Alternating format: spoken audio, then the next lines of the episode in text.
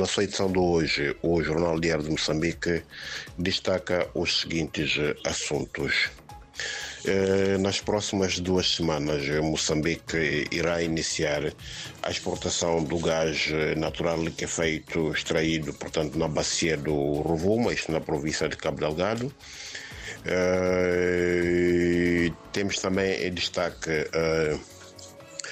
a Eletricidade de Moçambique, que leva uh, energia a mais consumidores no distrito de Maringue, isto na província de Sofala.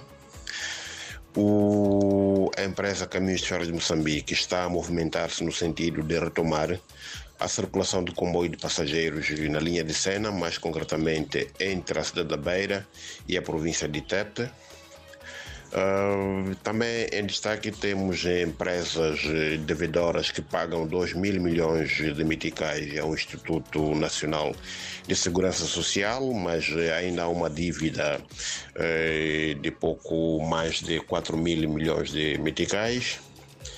Uh, temos ainda na província de Cabo Delgado, o ministro da Economia e Finanças, Marcos Tomenella, uh, considera que o terrorismo causou uma pressão extraordinária nas contas públicas.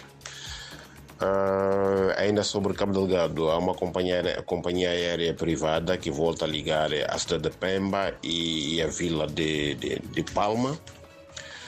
Uh, também temos o lançamento ontem na Ampula do programa de educação nutricional para mulheres e crianças. Uh, em o ambiente que era tido como turbulente, turbulento, aliás, uh, é já considerado dissipado na mineradora Vulcane, que, ou melhor, é extinta, ou melhor, que foi a Vale Moçambique até há pouco tempo.